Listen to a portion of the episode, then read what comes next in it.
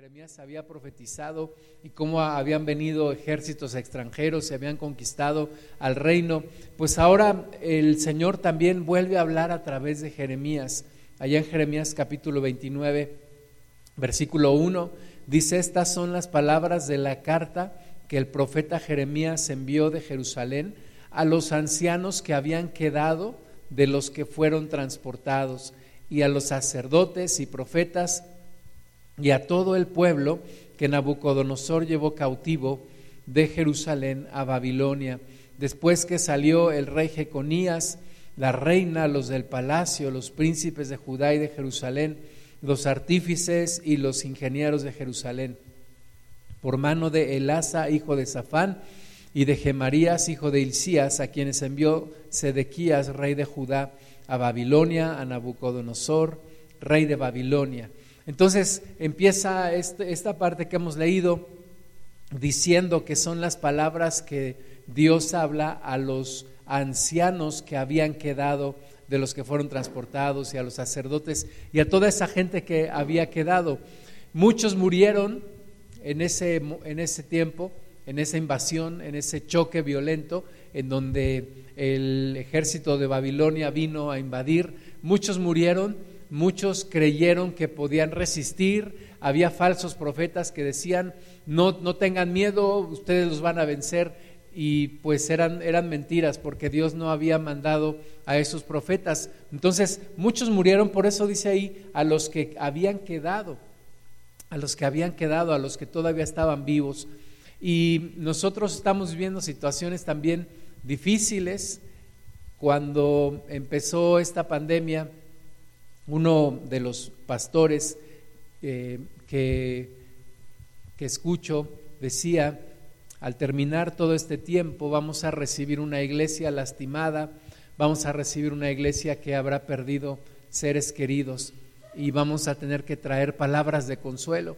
Y efectivamente estamos viviendo momentos en donde muchos en la iglesia han estado perdiendo seres queridos, han estado viviendo situaciones difíciles pero esta palabra también es hablada a los que hemos quedado, a los que todavía seguimos en pie, a los que seguimos adelante, a los que de alguna manera tenemos que seguir adelante, tenemos la obligación de no quedarnos donde estamos, sino continuar, seguir adelante y encontrar en el Señor las palabras de aliento y el propósito que Dios tiene para nosotros. Yo creo que si seguimos con vida es porque Dios tiene todavía un propósito el cual tenemos que descubrir en el Señor y poder seguir caminando hacia adelante. Esta cautividad en Babilonia ocurrió por allá del año 586 antes de Cristo y recordamos también que fue cuando destruyó el templo el rey Nabucodonosor, el templo de Jerusalén, ese gran templo que había levantado Salomón, había sido destruido. Entonces eran tiempos difíciles para este pueblo de, de, Judá porque habían perdido seres queridos, muchos habían muerto, estaban siendo llevados cautivos a otra tierra, tenían que dejar su propia tierra, su casa, sus lugares de, donde ellos cultivaban, tenían que dejarlos porque estaban siendo transportados a otro lugar. Y entonces había una gran incertidumbre y muchos pensaban, ¿qué va a pasar con nosotros? Nos van a destruir, vamos a desaparecer. Pero otros se aferraban a las promesas de Dios que Dios había hecho a Abraham, a Isaac y a Jacob. Y cómo en la simiente de Abraham iban, iban a ser bendecidas todas las familias de la tierra. Así que nosotros también tenemos que pensar en las promesas que Dios nos ha hecho. A pesar de que estemos viviendo tiempos difíciles, necesitamos aferrarnos a esas promesas y, confiar en el Señor y buscar palabra de Dios para estos tiempos. Vamos a continuar leyendo Jeremías 29, 4. Dice así, ha dicho Jehová de los ejércitos, Dios de Israel, a todos los de la cautividad, que hice transportar de Jerusalén a Babilonia. Edificad casas y habitadlas, plantad huertos y comed del fruto de ellos, casaos y engendrad hijos e hijas, Dad mujeres a vuestros hijos y dad maridos a vuestras hijas, para que tengan hijos e hijas y multiplicaos ahí y no os disminuyáis y procurad la paz de la ciudad a la cual os hice transportar y rogad por ella a Jehová, porque en su paz tendréis vosotros paz. Dios les está diciendo, sigan adelante, no se detengan, continúen, hay bendición, hay un futuro. Eh, Dios está diciéndoles, yo estoy dándoles palabra, vayan al lugar a donde son transportados. El mismo Dios dice, yo los hice transportar de Judá, de Jerusalén a Babilonia, edifiquen casas, que sus hijos se casen, que sus hijas se casen, que engendren hijos, no se disminuyan, sigan adelante, oren por la tierra a donde van. Y ciertamente era difícil, yo creo, para este pueblo pensar en todo esto pensar que estaban como extranjeros en una tierra, pensar que eran esclavos, que habían sido sometidos, pensar en toda la grandeza del reino que en algún momento habían vivido, allá con, principalmente con el rey David, y ahora ver esta situación en la que estaban viviendo y poder escuchar las palabras de Dios que, que yo creo que les decía, anímense, sigan adelante, sí reflexionen en sus caminos, sí arrepiéntanse, pero sigan adelante, no se detengan. Esto me recuerda hace, hace 11 años, ya casi, que dejé el empleo que había tenido por 15 años y me reuní con un amigo que había sido también mi jefe. Nos reunimos para comer y me dijo algo, me dijo, lo único que no puedes hacer es quedarte quieto. Tienes que continuar, tienes que seguir. Y me, y me dijo, es que es, esto es como si anduvieras en una bicicleta. Si tú te detienes, te caes.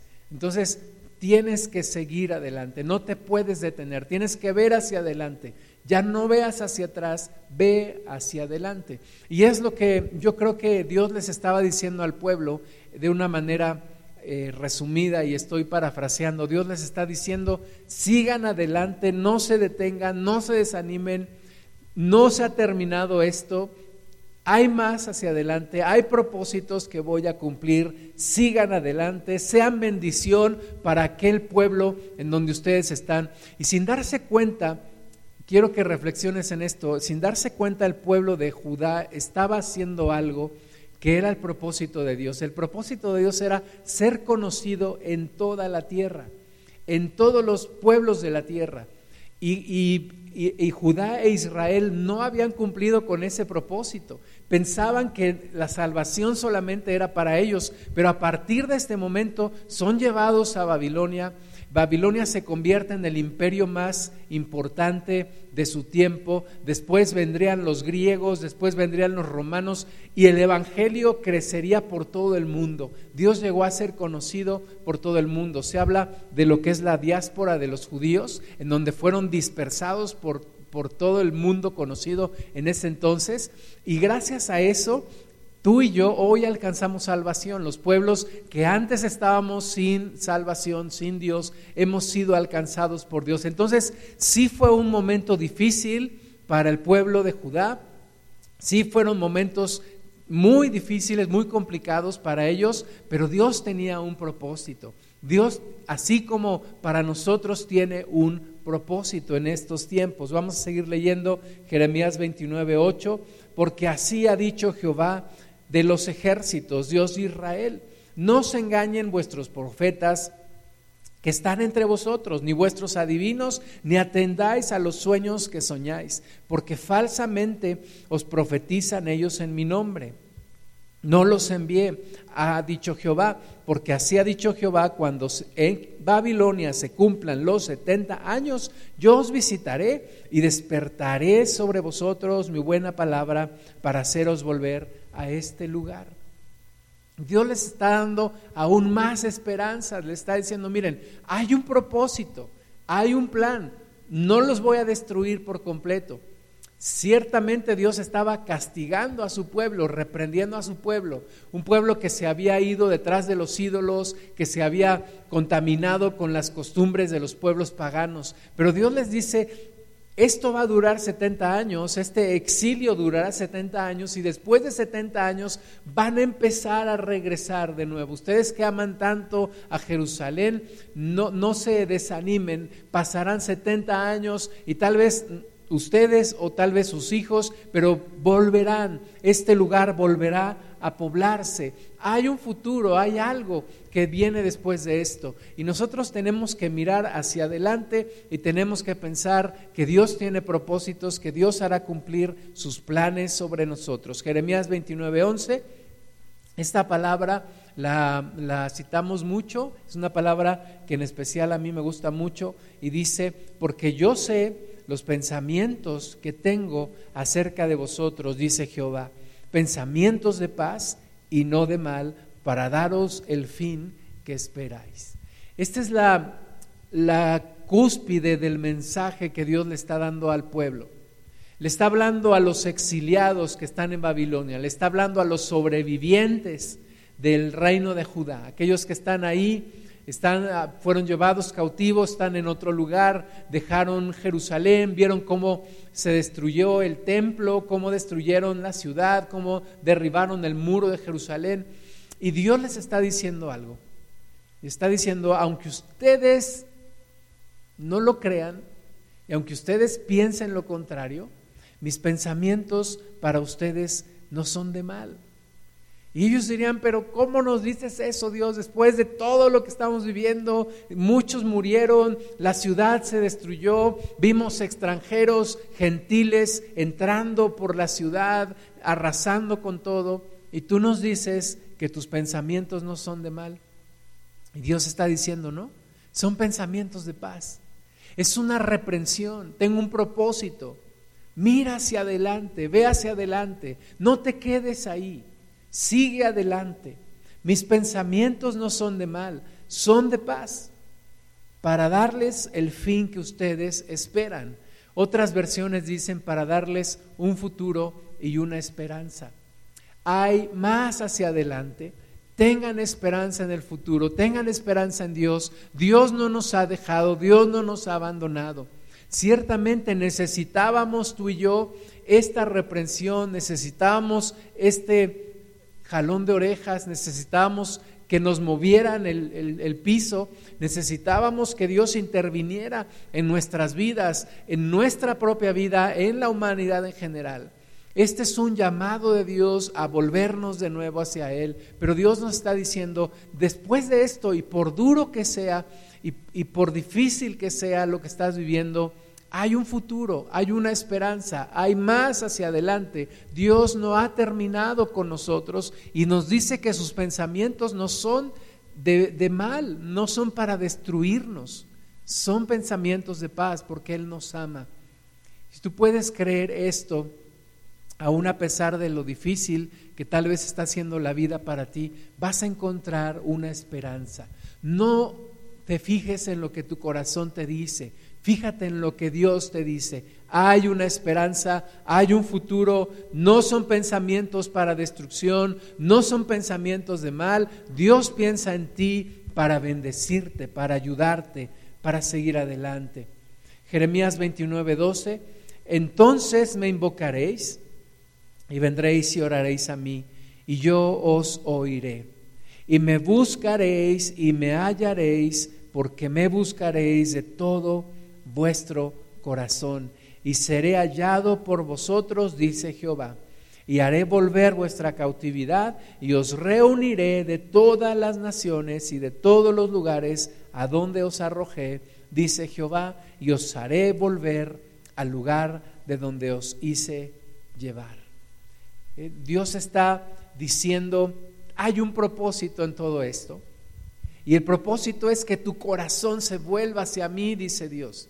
El propósito que Dios tiene en todo esto que estamos viviendo es que un día lo invoquemos de todo corazón, que un día oremos de todo corazón, que un día lo busquemos de todo corazón. Y dice el Señor, y me hallarán porque me buscarán de todo su corazón, algo que ya había perdido. Los profetas decían, y Jesús lo volvió a mencionar, este pueblo de labios me honra porque su corazón está muy lejos de mí y solo enseñan doctrinas de hombre como mandamientos. El corazón del pueblo estaba muy lejos de Dios. Nuestro corazón estaba muy lejos de Dios. Algunos ya empezaron a regresar a Dios, empiezan a invocar al Señor de todo su corazón. Y, Dios es hallado de aquellos que le invocan de todo su corazón. Y tú y yo necesitamos invocar a nuestro Dios de todo nuestro corazón. Ese es el propósito. Para eso era esta cautividad que estaba viviendo Israel o más bien Judá, para este propósito, para que se volvieran a Dios, para que invocaran de nuevo su nombre de todo su corazón. Así que tengamos ánimo, tengamos esperanza, Dios no nos quiere destruir, Dios tiene un plan para nuestras vidas.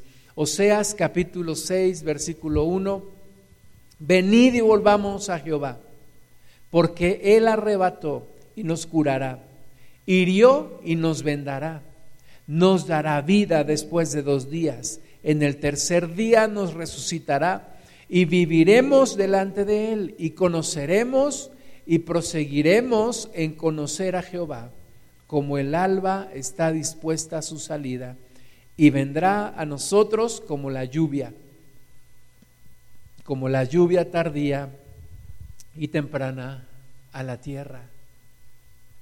En un momento también difícil en mi vida, una persona se acercó y me dijo, acuérdate que hay ciclos en la vida y que no siempre te va tan bien, pero tampoco siempre te va tan mal. Hay ciclos en la vida, hay que superarlos, hay que pasarlos, hay que seguir adelante. Un médico, cuando estaba iniciando la pandemia en México, eh, publicó en redes sociales y dijo, hago un llamado a mis colegas médicos recordándoles una cosa. Les dijo, esto que estamos viendo va a pasar algún día. No sabemos cuándo, pero va a pasar. Vivamos con esa esperanza. Esto va a pasar. Y el profeta Oseas nos dice, el Espíritu Santo a través del profeta nos dice, Dios sí nos hirió, pero Él nos curará. Él arrebató, pero Él nos vendará. Él nos volverá a dar vida. Y está aún profetizando aquí lo que pasaría con el Señor Jesús, que resucitaría al tercer día. Pero es también lo que pasará en nuestras vidas. Ese trato difícil, esta situación adversa que estamos viviendo, la vamos a superar, vamos a, seguir adelante, vamos a tener esperanza en el Señor. Dice el versículo 3, conoceremos y proseguiremos en conocer a Jehová. O sea, no te detengas, no te quedes parada, no te quedes parado. Sigue adelante, como el alba está dispuesta a su salida y vendrá a nosotros como la lluvia, como la lluvia tardía y temprana a la tierra. Tenemos que continuar con esperanza porque Dios está con nosotros. Y tú puedes decir, bueno, sí, pero esto se va a poner cada vez más difícil. Bueno, después de esta pandemia seguirán otros problemas, seguramente, seguramente que sí. Pero de la misma manera Dios nos sacará adelante, Dios estará con nosotros. Seguiremos adelante, proseguiremos en conocer a Jehová seguiremos adelante, buscaremos su favor y vamos a vencer hasta el último día de nuestra vida. Mantengámonos en pie hasta el final.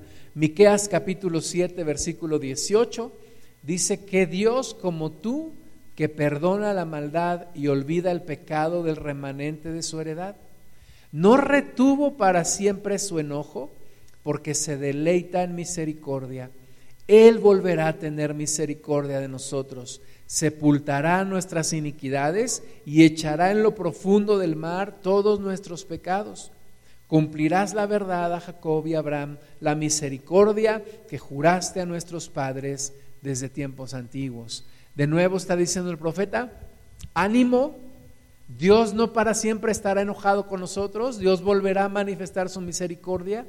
Esto es algo que nosotros mismos propiciamos tenemos que volver a esperar en Dios, porque Dios es misericordioso y compasivo, porque Dios hizo promesas a Abraham, a su descendencia, porque Dios hizo promesa por medio de Jesucristo y Dios no doblegará su promesa, Dios no echará para atrás su propósito en nuestras vidas. Si Dios nos quisiera destruir a todos, ya lo hubiera hecho, pero Dios está buscando que nos arrepintamos, que vengamos delante de Él, que busquemos su rostro con todo nuestro corazón. Dios no retiene para siempre su enojo. Y aquí reflexiona el, Espíritu de Dios a través del profeta y dice que Dios como este Dios, que perdona la maldad, que sepulta nuestros pecados en lo profundo del mar y que no se vuelve a acordar de ellos. Dios nos quiere restaurar,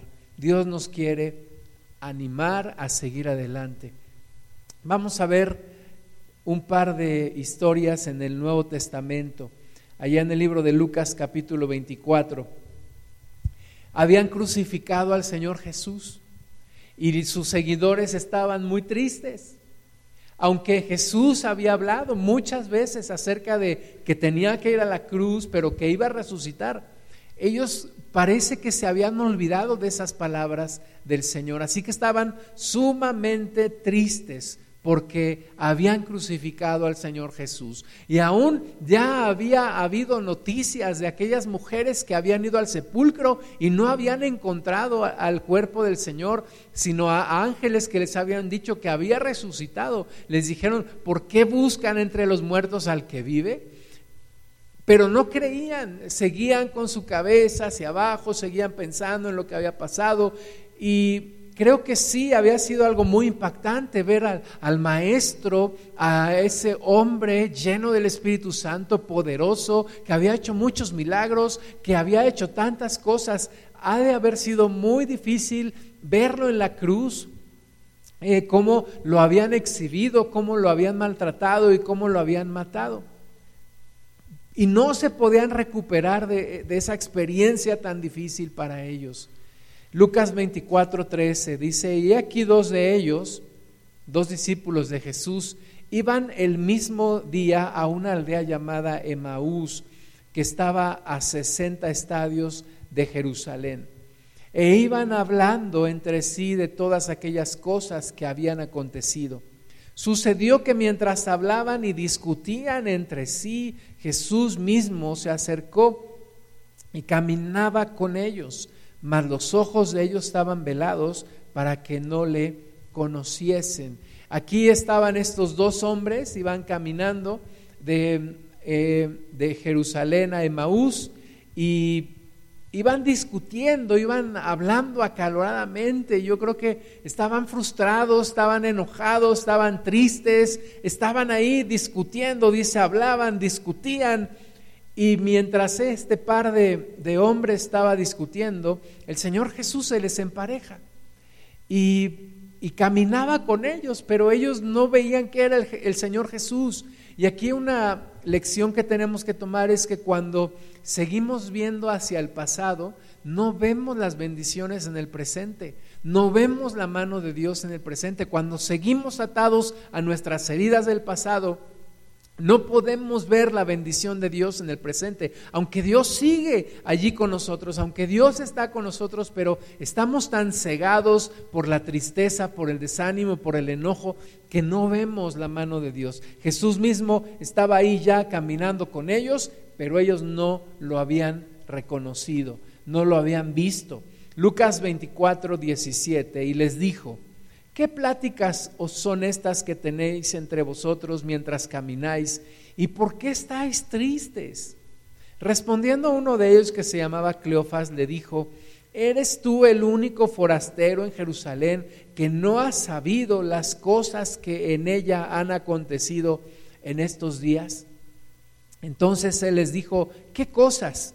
Y ellos le dijeron, de Jesús Nazareno, que fue varón profeta, poderoso en obra y en palabra delante de Dios y de todo el pueblo, y cómo le entregaron los principales sacerdotes y nuestros gobernantes a sentencia de muerte y le crucificaron. Pero nosotros esperábamos que Él era el que había de redimir a Israel, y ahora, además de todo esto, hoy es ya el tercer día que esto ha acontecido. Fíjate qué tierno es el Señor Jesús. Les pregunta, ¿por qué están tristes ustedes? ¿Qué es esto que van platicando? Y deja que saquen toda su frustración y todo su enojo y toda su, su ira y, toda su tristeza y su amargura y, y que empiezan a decir, pues es que el, Señor Jesús, tú, tú, no sabes, tú eres extranjero, ¿qué te pasa? ¿O de dónde vienes tú? No sabes lo que pasó. Mira lo que le hicieron a Jesús y empiezan a platicar, le empiezan a decir, como cuando el Señor viene a nuestras vidas y nos pregunta, oye, ¿por qué estás tan triste? ¿Por qué estás tan enojada? ¿Por qué estás tan mal? ¿Por qué? Estás tan cabizbajo, ¿qué es lo que pasa en tu vida? Y Dios nos enoja cuando le empezamos a decir, Señor, es que mira lo que ha pasado, mira lo que he vivido, y le empezamos a platicar como si Él lo supiera, pero Él es paciente y nos escucha. Y aunque Él ya lo sabe, nos escucha con atención y guarda silencio para escuchar nuestra voz. Así que si tienes enojo, si tienes frustración, si tienes tristeza, ven delante de Dios, desahógate delante de Dios. Él ya lo sabe, pero desahógate delante de Él. Es la persona que mejor te puede entender. Y cuando dicen todo esto, se asoma una pequeña luz en lo que ellos están diciendo. Lucas 24, 22. Aunque también, fíjate, aunque también nos han asombrado unas mujeres de entre nosotros, las que antes del día fueron al sepulcro y como no hallaron su cuerpo, vinieron diciendo que también habían visto visión de ángeles, quienes dijeron que Él vive. Y fueron algunos de los nuestros al sepulcro y hallaron así como las mujeres habían dicho, pero a Él no le vieron. O sea, esto lo dicen ya como, bueno, pues mira, aunque parece que hay algo de esperanza parece que ha resucitado, pero seguían tristes, o sea, daban más importancia a la, crucifixión que a la resurrección. Y nosotros no podemos darle más importancia a la crucifixión que a la resurrección, en el sentido de que no podemos darle más importancia a lo malo que nos ha pasado que a lo bueno que nos va a suceder, a que Dios está con nosotros, a que Dios tiene planes todavía para nosotros, a que seguimos, seguimos adelante, continuamos con el propósito de Dios. Y cuando Jesús los, los termina de, de escuchar, versículo 25, entonces Él les dijo, oh insensatos y tardos de corazón para creer todo lo que los profetas han dicho. ¿No era necesario que el Cristo padeciera estas cosas y que entrara en su gloria? Y comenzando desde Moisés y siguiendo por todos los profetas, les declaraba en todas las escrituras lo que de él decían. Eso es lo que Jesús hace cuando estamos desanimados. Nos empieza a recordar las promesas que Él nos ha hecho.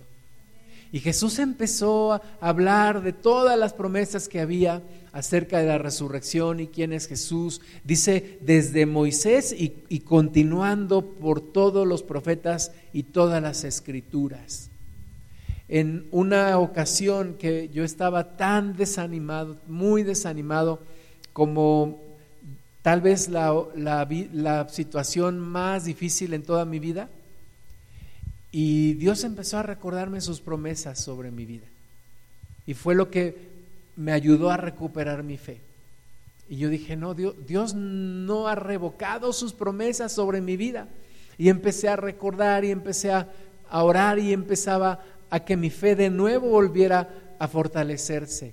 Así que recuerda cada promesa que Dios te ha hecho. Vuelve a escuchar la voz de Dios en cada promesa que Él te ha hecho. Lucas 24, 28, llegaron a la aldea donde iban y Él hizo como que iba más lejos, mas ellos le obligaron a quedarse, diciendo, quédate con nosotros porque se hace tarde y el día ya ha declinado. Entró pues a quedarse con ellos y aconteció que estando sentado con ellos a la mesa, tomó el pan y lo bendijo y lo partió y les dio. Entonces les fueron abiertos los ojos y le reconocieron, mas él se desapareció de su vista y se decían el uno al otro, ¿no ardía nuestro corazón en nosotros mientras nos hablaba en el camino y cuando nos abría las escrituras? Esto es lo que pasa cuando de nuevo Dios empieza a hablar a nosotros, aunque estemos llenos de tristeza o de frustración o de enojo, el corazón vuelve a arder cuando Dios habla nuestras vidas, cuando Jesús vuelve a hablarnos sus palabras, sus promesas en nuestras vidas. Nuestro corazón recupera el aliento, recupera el ánimo y se vuelve a levantar. Y estos hombres reconocieron a Jesús, a Jesús cuando él tomó el pan, lo partió, lo bendijo y les dio. Y ellos dijeron, esto yo lo he visto antes esto yo lo he vivido antes y dijeron, es el Maestro, es el Señor, sigue con nosotros, resucitó. Yo creo que brincaron de alegría, estaban abrazando, estaban danzando ahí, estaban felices. Eso es lo que Dios hace cuando permitimos que vuelva a hablar a nuestro corazón. En los momentos más difíciles es cuando Dios trae palabras de ánimo y si estamos sensibles a Él, nuestro corazón va a volver a vivir. Dicen que en el cielo más oscuro es cuando más se notan las estrellas. En, el momento más difícil de nuestra vida es cuando más veremos la mano de nuestro Dios. Y vamos a una segunda historia también en Lucas, 20, en Lucas perdón, antes de ver la segunda historia, Lucas 24, 33, terminando esta primera historia, levantándose en la misma hora, volvieron a Jerusalén y hallaron a los once reunidos y a los que estaban con ellos que decían, ha resucitado el Señor verdaderamente y ha aparecido a Simón. Entonces ellos contaban las cosas que les habían acontecido en el camino y cómo le habían reconocido al partir el pan. Gloria a Dios. Segunda historia, Juan 21. Misma situación, Jesús fue a la cruz, ya resucitó, pero ellos todavía no lo creen, todavía no lo asimilan, todavía siguen en la tristeza de la crucifixión del Maestro. Y entonces Juan 21.1, después de esto, Jesús se manifestó otra vez a sus discípulos junto al mar de Tiberias y se manifestó de esta manera. Estaban juntos Simón Pedro, Tomás llamado el Dídimo, Natanael el de Caná de Galilea y los hijos de Zebedeo y otros dos de sus discípulos. Estaban siete ahí. Simón Pedro les dijo, voy a pescar. Ellos le dijeron, vamos nosotros también contigo. Fueron y entraron en una barca. De aquella noche no pescaron nada. ¿Verdad? Pedro estaba regresando al estilo de vida de antes que tenía antes de que Jesús le había llamado. Y estaba diciendo, esto se acabó, este sueño se acabó amigos. Jesús fue crucificado, la pasamos muy bien, vimos grandes cosas, fue algo maravilloso en nuestras vidas, tres años gloriosos, pero Pedro estaba diciendo con su actitud, esto se acabó. Regresemos a lo que fuimos antes. Voy a pescar de nuevo. Voy a lo de antes. ¿Verdad? Y, y es la actitud que tú y yo tenemos cuando algo nos sale mal. Y decimos, ¿ya para qué? Ya no tiene razón. Me esforcé tanto, me ilusioné, pensé que sí, mi vida iba a cambiar, pero me sale esto y de esto ya no me levanto. Y entonces quiero volver a lo que fui antes, quiero volver a lo que era antes de que Jesús me hubiera llamado. Pero Jesús no se da por vencido. Jesús dice que Él nunca pierde a aquellos que el Padre le ha dado. Jesús es el buen pastor que va por la oveja y que la arrebata de las garras del lobo y aún de sus, de sus mandíbulas cuando ya la tiene. Jesús es el buen pastor que va por sus ovejas. Así que Jesús estaba buscando a estas ovejas suyas, a estos siete hombres. Cuando ya iba amaneciendo, se presentó Jesús en la playa, mas los discípulos no sabían que era Jesús. Y les dijo, hijitos, ¿tenéis algo de comer? ¿Verdad? Eh, dice ahí que no habían pescado nada, era toda la noche y no habían pescado nada, porque cuando tienes desánimo todo te va a salir mal. Cuando sigues como el avestruz con tu cabeza enterrada en el piso, todo te va a salir mal, todo lo que quieras hacer te va a salir mal. Tienes que cambiar tu actitud, tienes que dejar que Dios te vuelva a vivificar, que Dios te vuelva a levantar, que Dios te vuelva a fortalecer. Entonces Jesús los ve y mira, estos pobres no pescaron nada, pero todavía les pregunta, hijitos, ¿tienen algo para comer? Ellos le respondieron, no. Él les dijo, echad la red a la derecha de la barca y hallaréis. Y yo creo que Pedro dijo, esta voz la he escuchado antes. Pedro ha, de haber dicho, este, eh, esto ya lo he vivido, esto lo viví antes, ¿dónde lo viví? ¿Quién es el que me está diciendo, echa la barca a la derecha y hallaréis? Entonces le echaron y ya no la podían sacar por la gran cantidad de peces. Entonces aquel discípulo a quien Jesús amaba dijo a Pedro, es el Señor, ¿verdad? Juan no dijo, este es un déjà vu, esto ya lo había vivido, no. Juan dijo, es el Señor el que está allí en la, en la, playa. Y entonces Simón Pedro, cuando oyó que era el Señor, se ciñó la ropa porque se había despojado de ella y se echó al mar. Y los otros discípulos vinieron con la barca arrastrando la red de peces, pues no distaban de tierra, sino como 200 codos, es decir, como 100 metros. Entonces ahí estaban el Señor, Pedro se vuelve loco y, se avienta al mar y va nadando y dice, es el Señor, es el Maestro, resucitó. No, no lo puedo creer, pero es el momento más feliz de mi vida. El momento más feliz de tu vida puede llegar después del momento más difícil de tu vida. Es la bendición del Señor. Juan 21, 9. Al descender a tierra, vieron brasas puestas y un pez encima de ellas y pan. Jesús les dijo, traed los peces que acabáis de pescar. Subió Simón Pedro y sacó la red a tierra llena de grandes peces, 153, y aún siendo tantos la red no se rompió. Les dijo Jesús, venid, comed. Y ninguno de los discípulos se atrevía a preguntarle, ¿tú quién eres? sabiendo que era el Señor. Vino pues Jesús y tomó el pan y les dio, y asimismo del pescado. Esta era ya la tercera vez que Jesús se manifestaba a sus discípulos después de haber resucitado de los muertos y tienen el mejor desayuno que cualquier persona pudiera tener sobre esta tierra. Desayunaron con el Maestro, con el Señor. Qué bendición. Después de un momento tan difícil, después de un momento de depresión en donde pensaban que todo había acabado, que era momento de regresar a las redes, era momento de volver a la vida del pasado, pero Jesús dice, no, hay que ver hacia adelante, hay que caminar hacia adelante. Juan 21, 15, cuando hubieron comido, Jesús dijo a Simón Pedro, Simón, hijo de Jonás, ¿me amas más que estos?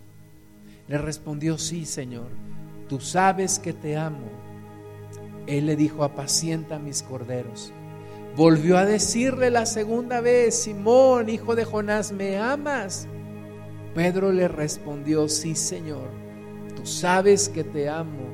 Le dijo, pastorea mis ovejas. Le dijo la tercera vez, Simón, hijo de Jonás, ¿me amas? Pedro se entristeció de que le dijese la tercera vez, ¿me amas? Y le respondió, Señor, tú lo sabes todo, tú sabes que te amo. Jesús le dijo, apacienta mis ovejas. Y hay dos propósitos en este tiempo que Jesús toma con Pedro. La primera es que a Pedro le acababan de preguntar hace algunos días, tú también andabas con este Señor, tú también andabas con Jesús. Y él decía, no lo conozco. Y le volvieron a preguntar, le dijeron, no, si tú andabas con él, hasta se nota en tu forma de hablar. Y él dijo, no lo conozco.